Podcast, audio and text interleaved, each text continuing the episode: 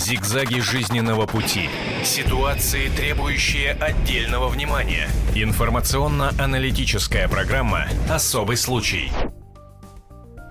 Радио телевидение «Комсомольская правда». Мы продолжаем свою работу в прямом эфире. Это программа «Особый случай». В течение этого часа будем обсуждать то, о чем вот уже второй день говорят на всех информационных площадках. Без сомнений, самой обсуждаемой новостью остается заявление адвоката Дагира Хасавова о необходимости ввести в России суды шариата. Так что же это было все-таки, провокация или констатация факта? А поговорим об этом непременно. Но для начала посмотрим и послушаем сюжет, который подготовлен нашими коллегами-журналистами. Пожалуйста. Возможен ли шариатский суд в исконно православной России? Мусульмане уверяют, да. Об этом заявил их полномочный представитель, адвокат и идейный вдохновитель Дагир Хасавов. Вы считаете, что приходит куда-то в Россию чужое место, а мы считаем у себя дома. Возможно, вы чужие. Мы у себя дома. И мы будем устанавливать те правила, которые нас устраивают. Хотите вы этого или нет. Любые попытки изменить это будут обольется кровью. Тут будет второе мертвое озеро. Мы зальем город кровью. Обещание Хасавова залить город кровью сейчас проверяет полиция. Ищут признаки экстремизма. Это заявление может и впрямь довести до беды, ведь у адвоката полно единомышленников. Целые толпы клиентов валят к своему юристу решать вопросы по шариату. Шариатский суд далеко не самый гуманный в мире. Уголовным кодексом служит Коран, а смертный приговор могут вынести, не доходя до зала суда. Расстрелять или забить камнями. Никакого моратория. Быстро и болезненно. Страшное видео шариатских экспресс-судов. Настоящий шок и ужас для православного человека. Тот, кто не хочет жить на территории Российской Федерации по российским, по светским законам, здесь жить не должен. Для этого есть государство на Ближнем Востоке, вот езжайте там и живите. Недавний скандал в Питере. Мусульмане в праздник Курбан-Байрам резали баранов. Ритуал провели на глазах детей прямо во дворе многоэтажки. Местные жители вызвали полицию. Дело закончилось плачевно и для баранов, и для жильцов. Живодеров не только не задержали, но и законодательно разрешили им проводить ритуальные жертвоприношения и дальше. В том же Питере уже появился шариатский суд. Правда, пока на птичьих правах. Шариат в России вне закона. Поправка пока вне закона. В России уже сейчас около 10% жителей мусульмане. В Москве их и того больше – 15%. Будут ли в России судить по мусульманским законам? Что останется на долю светского суда? И станут ли в нашей стране жить по правилам, шаг от которых в сторону – смерть? Ответить на эти и другие вопросы попытаемся в программе «Особый случай» на телевидении и радио «Комсомольская правда». Итак, вопросы прозвучали, и понятна тема, которую мы будем обсуждать в течение этого часа, поэтому сразу называю телефон прямого эфира 8 800 200 ровно 9702. И э, с нами в студии э, наши эксперты, наши гости, это русский публицист, журналист, общественный деятель Константин Крылов. Здравствуйте. День добрый. Исламовед, доцент Московского государственного лингвистического университета Роман Силантьев. Добрый день. Э, и политический обозреватель «Комсомольской правды» Владимир Варсобин. Добрый день, день добрый. Также в студии я, Елена Фонина. И э, сразу хочется сказать, что, конечно, мы пригласили еще вчера сюда, в студию, Дагира Хасаву. И неудивительно, что сегодня мы его здесь не видим, потому что события, которые продолжают разворачиваться, э, говорят о том, что, с одной стороны, Дагир Хасав уже подает в суд на телеканал, с другой стороны, появляется информация о том, что сейчас он прячется, на телефонные звонки не отвечает. Это действительно так.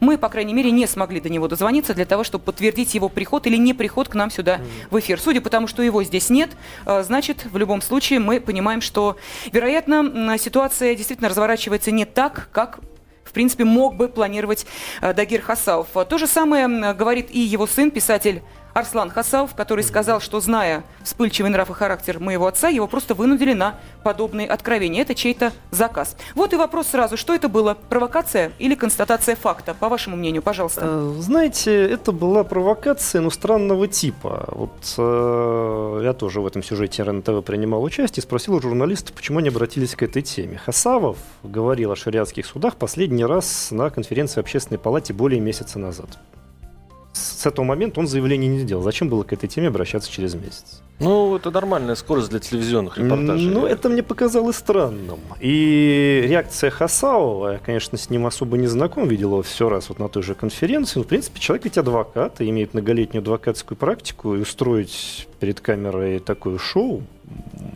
это как-то выглядит тоже странно. Все-таки, если человек неадекватный и сумасшедший, вряд ли бы он смог бы адвокатом столько времени поработать и авторитет определенный Но он не выглядит сумасшедший, мягко говоря, просто убежденный в чем-то. И как он мог не понимать о последствиях этих заявлений? Действительно, тут э, статья светит очень неплохая. Учитывая, и главное, что интересно, никто из мусульман его не поддержал. На кого он, интересно, рассчитывал сделать такие заявления. Сейчас, насколько я понимаю, ищут его Он люди Рамзана об этом Кадырова, очень чтобы с ним сильно, поговорить кажется, по душам да. на этот счет. То есть, Ну в общем, да. у кого-то это вызвало реакцию просто отрицательную, у кого-то бешенство из мусульман. Что мы имеем в итоге? Мы имеем в итоге ситуацию, по которой, в общем-то, Гагер Хасау самоликвидировался, по сути, как э, общественный деятель, и как адвокат, чем бы все это не кончилось. Что ислам еще раз предстал в глазах россиян как религии каких-то кровавых варваров, поскольку то, что муфти его осудили, это уже вторичная реакция, и люди об этом ему даже зачастую не интересны. Им интересен первичный информационный повод. И, в общем, имеем э, место радость разного рода ваххабитов, которые, опять-таки, вот... А может быть, он просто забежал вперед, э, процесс идет, э, но он так несколько как бы высунулся из окопа раньше времени. А, Есть такое? Вы знаете, что-то я особо не наблюдаю, чтобы этот процесс шел. Шариатские суды у нас пока действуют только у террористов, о чем уже неоднократно говорил, и то их решения очень принимаются как-то хитро. Я вот «Комсомольской правде» уже рассказывал, как у них решение одного шариатского суда привело к тому, что одна журналистка другого журналиста заказала шариатским киллером, и на одного, значит, оппозиционного журналиста в Дагестане стало меньше. Не поделили деньги Западного фонда, выделенные на борьбу с Россией. Это к тому, что не выполняются их решения. Они То физически неэффективны. Вы считаете, что это провокация, так? Это провокация, вопрос, кем она придумана. Кем придумано? Э, Это мнение Романа Силантьева. Константин Крылов, что скажете вы? Я скажу, во-первых, следующее. Когда мы произносим слово «провокация», собственно говоря, мы должны действительно понять, а в чем она состоит. Провоцируется это что, собственно говоря? Общественное цель мнение. Вот-вот. Приведу маленький пример. Как-то раз разговаривал я с одним интересным человеком, который рассказывал про историю Народного фронта в одной э, Восточной Республике. И вот он указывал на любопытную особенность первых митингов, которые они устраивали. Там всегда был такой момент. Это планировалось специально. Идет митинг, требования вроде бы умеренные, такие нормальные. Вдруг выходит какой-то человек и начинает э, нести э, очень откровенные, злобные речи на тему того, что, нап- например, там пора и русских резать и так далее. И дальше его демонстративно уволакивают со сцены, именно демонстративно, вот чтобы было видно, что нет, мы не с этим провокатором. Дальше, скажем так, но слова уже озвучены, заметим. Слова уже озвучены, и та толпа, которая их слышит, понимает, что эти слова можно сказать с трибуны.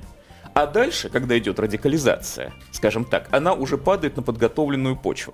То есть это всего-навсего пиар-технология такая. Пробный камень такой, да? Да, да, да, совершенно верно. Это самый обычный пробный камень. Кто кинул? который- Кто бросил камень? То есть вы считаете, что в этом сговоре замешан телеканал, э, который О, это нет, показал? нет, За- что вы. Но они же Я приехали... всего лишь говорю о том, что есть такая технология. Я других, я других замечаний в данном случае не делал. Мне действительно происходящее очень напоминает, вот как вылазит вроде бы сумасшедший человек, он не сумасшедший на самом деле, и за сценой, кстати, с ним тоже ничего плохого не сделают. Я, например, почему-то уверен, что у данного замечательного адвоката, если и будут неприятности, то не такие уж серьезные.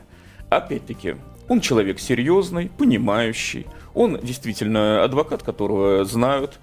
Так вот, и я думаю, что он очень хорошо понимал все последствия любого сказанного им слова. И он не сказал бы ничего такого, что ему действительно угрожало бы всерьез. Мне этот разговор напоминает вот начало Пусирайт, когда все говорили, Да. что это чья-то провокация, но до сих пор ни у кого и клещами не вытянешь, чья. Вот скажите мне, кто бросил камень, кто э, сотворил вот эту провокацию? Если бы я, скажем так, присутствовал бы на каких-то тайных переговорах, Ну, или у меня была бы. Понятно. какая-то Вы, э, в эфире так вы вот, сейчас это произнести не Э, можете, потому ну что потом же? могут быть Могу- против вас обвинения. Хотя бы и так. Но могу, скажем так, предположить, только предположить, что, возможно, на самом деле человек действительно озвучивал имеющуюся, скажем так, программу, и более того, озвучивал ты ее честно. По большому счету, а что он сказал такого, чего, вообще говоря, мусульмане не говорят? На самом деле, он, по сути дела, озвучил чистые учения ислама. Так вот, потому что джихад является неотменимой обязанностью каждого мусульманина, и каждый мусульманин об этом знает. Э, Джихад то, того сорта, о котором он говорил, является, собственно говоря, первичной его формой, несмотря на то, что бывают и другие. И, наконец, мусульмане действительно делят весь мир на, скажем так, По-моему, э, за вами уже пришли. нет, Простите. слава богу.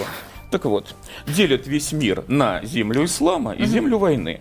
Так вот, и с их точки зрения, действительно, земля войны только временно принадлежит кефирам, неверующим в ислам, и вообще-то говоря, должна быть возвращена скажем так, в законные объятия ислама. Все замечательно. Тогда это совершенно дисгармируется э, этим э, с э, позиции РПЦ, которая, по идее, уж первой должна выступить против вот этого. Но а Чаплин э, заявил, что церковь с пониманием относится к стремлению мусульман решать все свои вопросы внутри своей общины.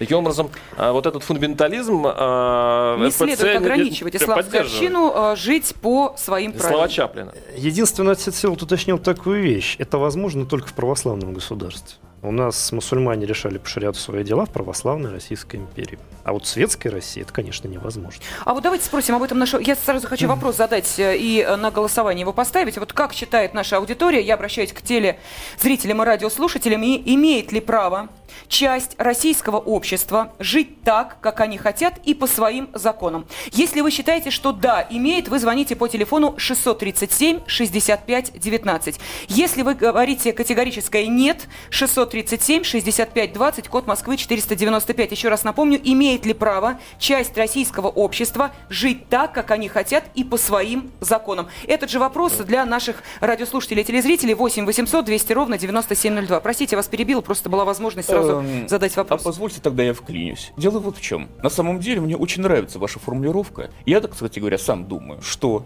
если бы всем частям российского общества дать право жить так, как они хотят и по своим законам, ну, например, большая часть русских людей, процентов 80, хотели бы, например, честного суда, равноправия, там нормальных Почему судов. 80, 100? мне кажется? Ну, 99,9, я бы сказал. ну, Остальные берут э, деньги, э, взятки. Ну, я все-таки э, думаю, что я в данном случае скажу, что 80 уж точно. Я не готов. Может быть, больше. Так вот, если бы, я думаю, скажем так, тем же самым русским дать право жить по своим законам, например, с честным судом, с некоррумпированными чиновниками и так далее, это было бы замечательно. Но проблема-то вот в чем. Проблема не в том, что кто-то хочет жить по шариату. Проблема в том, что одни будут жить по своему замечательному шариату, да еще и навязывать его нам.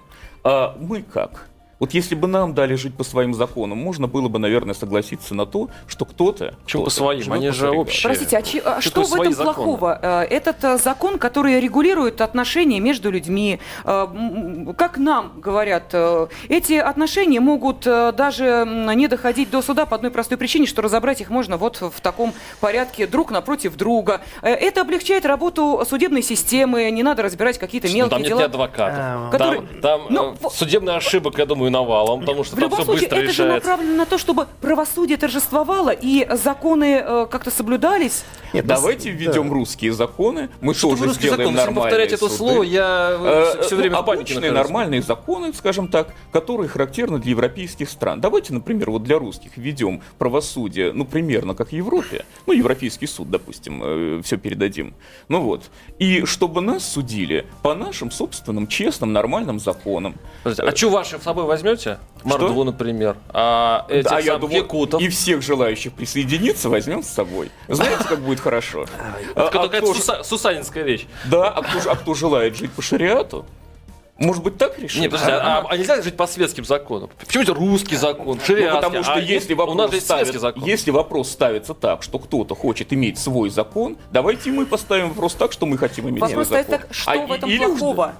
Что в этом Нет, плохого? а, Если позволите, да, вот Да. вернусь к началу. С чего начиналась вся дискуссия? Что вообще имелось в виду? В Русской Православной Церкви есть, например, церковный суд. Мгм. Он споры между духовенством выясняет. Имеет она право на церковный суд? Имеет.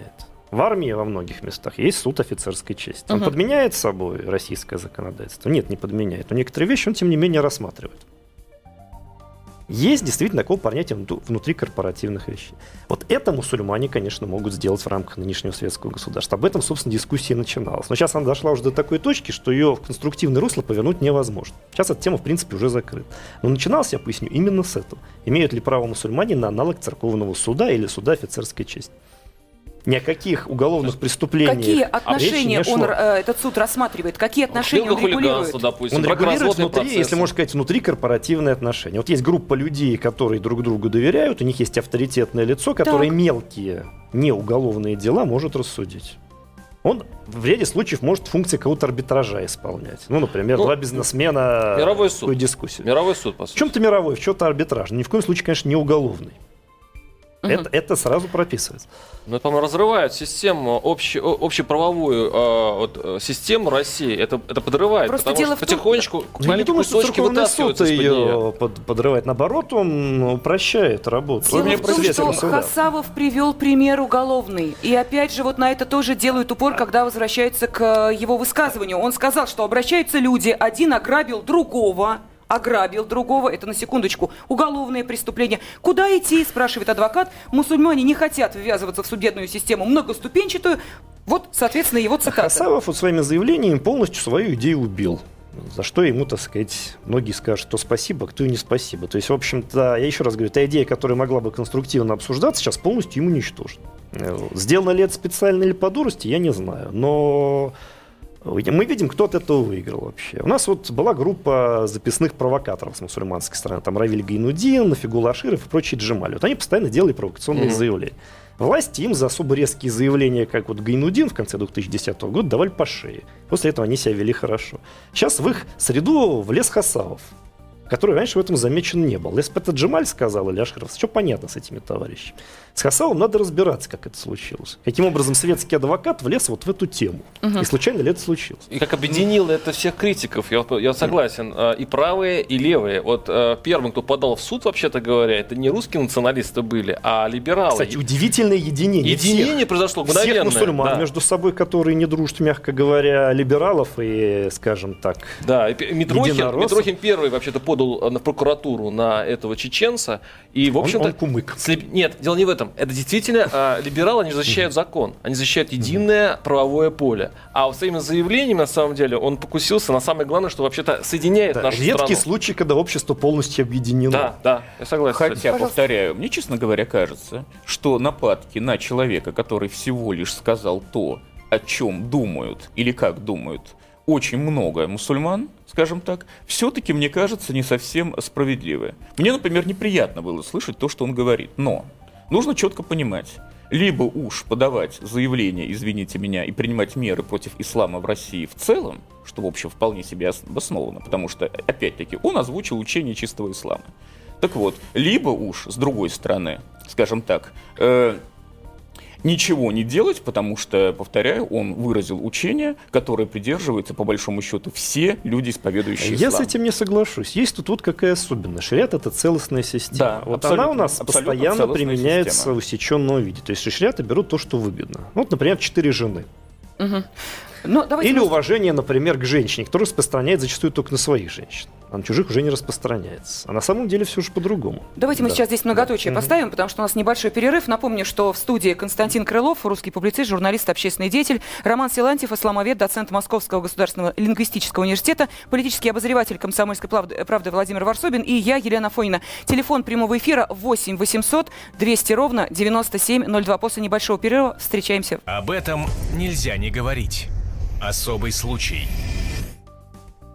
Радио телевидение «Комсомольской правды». Мы продолжаем свою работу в прямом эфире. Приветствуем наших радиослушателей и телезрителей. И именно сейчас, э, в течение этого часа, мы обсуждаем ту тему, которая наверняка не оставляет равнодушными каждого из нас, э, живущих в нашей стране. И мы пытаемся понять, что же все-таки было в заявлении адвоката Дагира Хасавова. Что это было, провокация или констатация факта, как бы не печально для кого-то это звучало.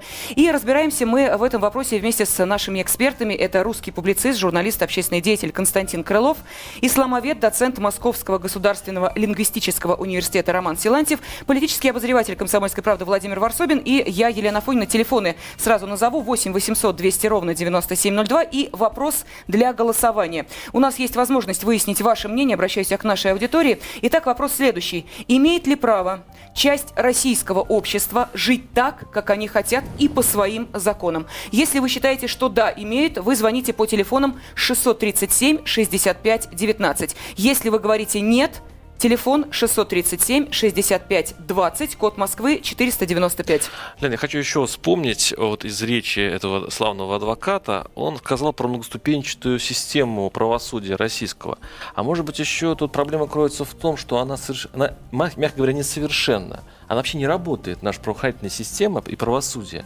И э, мусульмане таким образом пытаются добиться правды простейшим путем. Вот у русских есть прекрасное средство, самосуд называется. Да. У них э, ну, более религиозный вариант – это шариат. Когда у нас система не работает, все слои населения пытаются найти какие-то какие свои способы. Может быть, и в этом что-то кроется? Он, вот я и, э, предлагаю, да. я и предложил. Давайте действительно, если у нас не работает правоохранительная система в целом, создадим правоохранительную систему для 80% бе- э, белого европейского населения. Пусть она работает.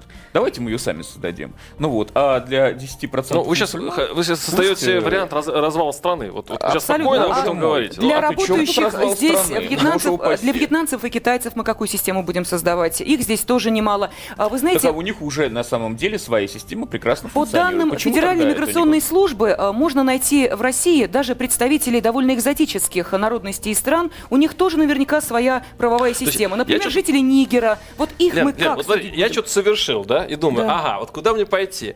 Там мне дадут за это 5 лет. Отлично. А там мне Как то- в Штатах а- а- Америки. А, мне там отрубят только палец. Да, в одном штате тебе смертная я все-таки в шариат, там мне будет хочу пояснить одну вещь. Что, в принципе, началось? Вот на этой конференции в Общественной палате меня что удивило выступление Хасаова. Он там вступил в жесткую полемику с чиновником московских властей по поводу сноса мечети на проспекте Мира. Он э, представляет интересы ее архитекторов и требует ее снести как аварийно опасное здание. Она, кстати, действительно разваливается, и, в общем, скорее всего, ее не достроят. Это у нас одна из таких главных афер сейчас в мусульманском мире. И при этом он открыто говорил, что российские суды доверия не вызывают, ничего не делают, и правда в них найти нельзя. Знаете, уже тогда эти слова прозвучали. И, видимо, это развитие этой ситуации. В общем, может быть. И действительно, это опасная тенденция. Действительно, дело, в общем-то, не в самой судебной системе, а в том, как она работает. Если у нас в МВД масса людей неадекватных и склонных к криминалитету, это не значит, что сама система МВД подлежит упразднению. Люди забывают о том, что, так сказать, с водой можно ребенка периодически выплеснуть. Но, кстати говоря, хочу заметить, что сам э, Хасавов объясняет свои мотивы совершенно по-другому. Дело в том, что было его последнее заявление перед тем, как он, к сожалению, перестал с нами общаться. Я его зачитаю частично. Он сказал следующее. Э, В последнем интервью, где его спросили, что вы имели в виду, когда говорили «мы зальем город кровью». Он сказал, я объяснял, что процессы миграции привели к тому, что в России живет много мусульман из Азии, их менталитет и уклад жизни не, не такой, как у мусульман Кавказа. И дальше он сказал, что в любом квартале Москвы полно мусульман и азиатов, и один свист, один сигнал оттуда, он имел в виду Саудовскую Аравию, другие ваххабитские страны, э, из, от нетрадиционного для нас течения ислама, например, ваххабизм, и вот, дескать, они пойдут резать. И вот в таком контексте я это обсуждал. Что Так, вот, то есть на самом Что, деле... кстати, чистая правда. Господин да. Хасавов на самом деле обратил наше внимание на реально существующую проблему, на чудовищное количество нелегальных и полулегальных мусульманских мигрантов. Я просто хочу сказать, что проблему-то он ставит верно, только решение у него не очень хорошее.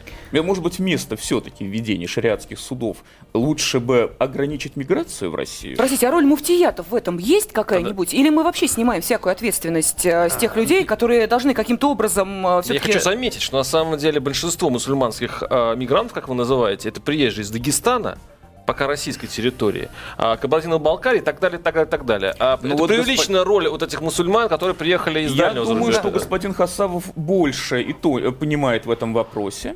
И я думаю, что нужно прислушаться к нему и подумать о том, что касается этих самых мусульман. Точно ли они нам здесь нужны? Роман, Ну, прислушайтесь. Я что думаю, можно что Хасавов, сказать? э, э, скажем так, Подавляющее указывает нам на большинство прихожан, проблему. которые вот приходят к нам на праздники, это мусульмане Средней Азии.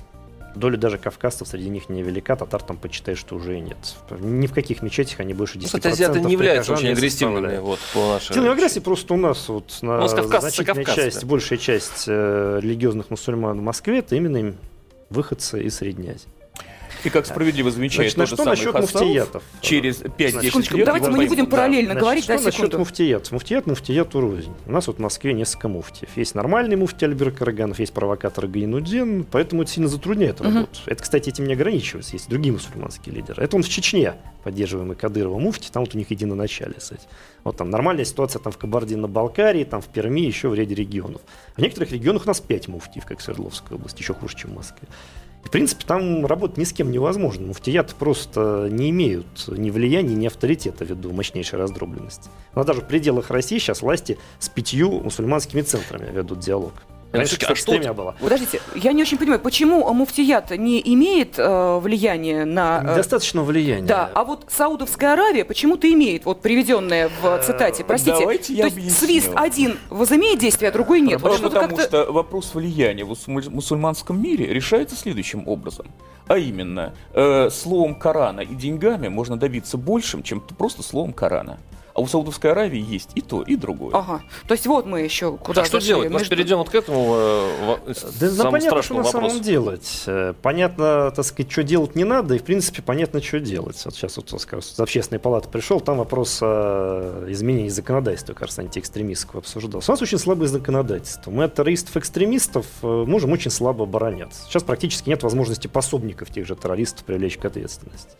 Миграция, конечно, да, это особый случай. Я лично вообще сторонник такой схемы, как э, в Катаре, в Эмиратах, где, в общем, до половины населения составляют мигранты, но почему-то проблем с ними не возникает. Ни с А почему? нет. Расскажите. Да понятно почему, что гражданство им не дают, ставят их в жесткие рамки. Они приехали зарабатывать денег, они заработали денег, уехали. Хотите Вот, оставаться, вот, принимайте вот. ислам и полностью интегрируйтесь в общество. Забудьте о том, что Адвокат, вы- за- замечу, чеченец. э, Кумык.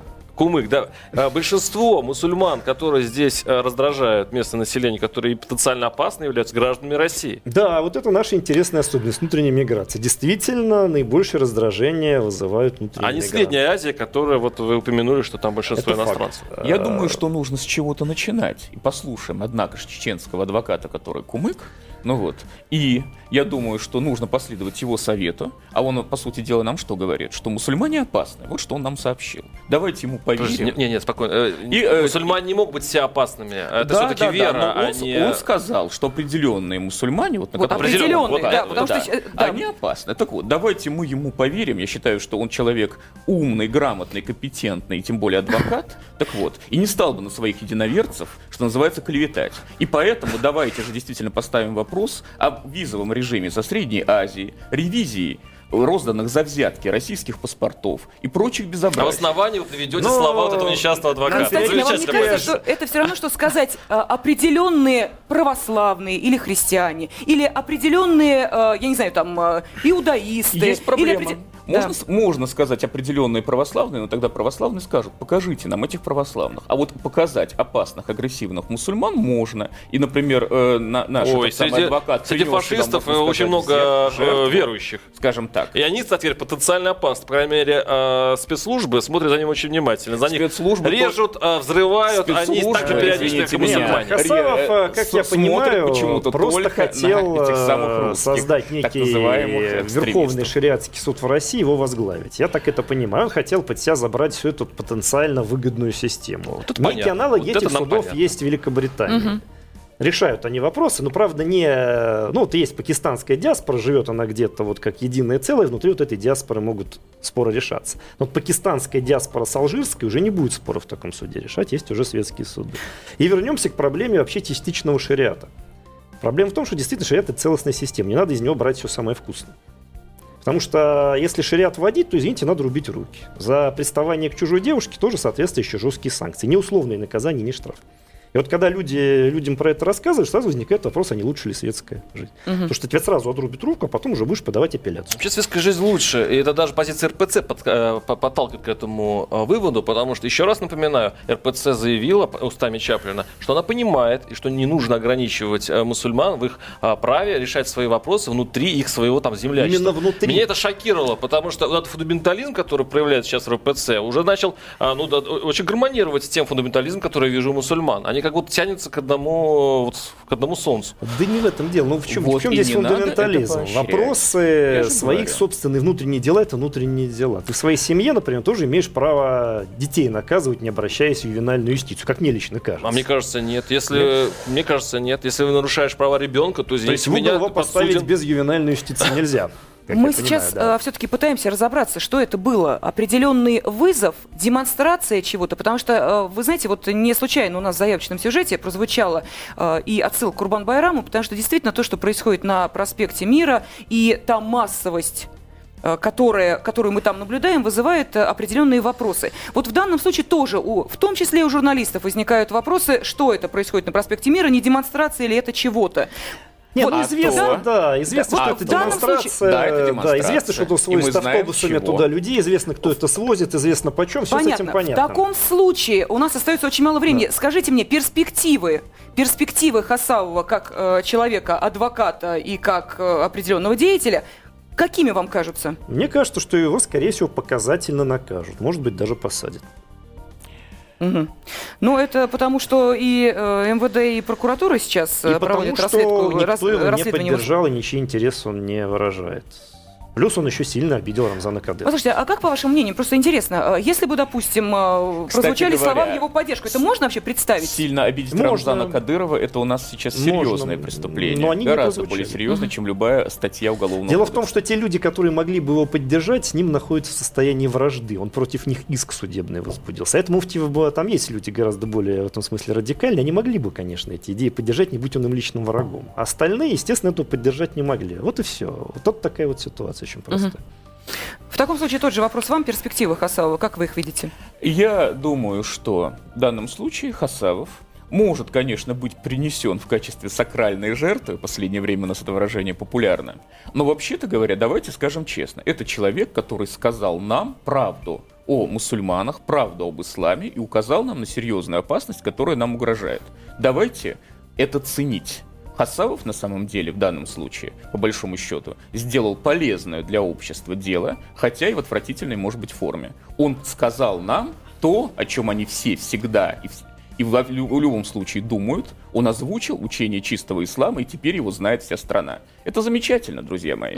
Давайте теперь просто, наконец, чтобы его жертва не была напрасной, скажем так, сделаем правильные выводы, о которых я уже говорил. Я считаю, что э, вот сидят у нас пусирает за то, что они оскорбили. Я считаю, что люди, которые угрожают, достойны примерно такого же наказания. Я даже думаю, что должен сидеть именно этот адвокат, а не эти девчонки, которые спели не так молитву Богородицы и не в том месте. Предлагаю компромисс, все должны сидеть.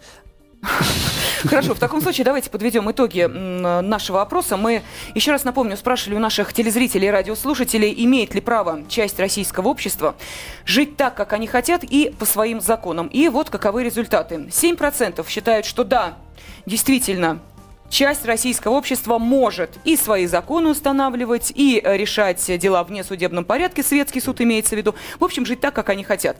И 93% про- придерживается противоположной точки зрения. То есть они ответили категорично нет. Часть российского общества не может и не имеет права жить так, как хочет и по своим установленным законам. А, Ну что же, будем следить и далее за тем, каковы соответственно, м, дальнейшие действия, в том числе и адвоката Хасавова, который, еще раз напомню, не смог, не захотел прийти к нам сюда в эфир, хотя мы его приглашали и вчера такое э, подтверждение получили, но, видимо, обстоятельства изменились. С нами в студии был русский публицист, журналист, общественный деятель Константин Крылов. Спасибо вам. Исламовед, Спасибо. доцент Московского государственного лингвистического университета Роман Силантьев. Спасибо. А, Политический обозреватель «Комсомольской правды» Владимир Варсобин и я, Елена Фонина. И спасибо нашим радиослушателям и телезрителям за то, что провели этот час вместе с нами. Всего доброго. Зигзаги жизненного пути. Ситуации, требующие отдельного внимания. Информационно-аналитическая программа «Особый случай».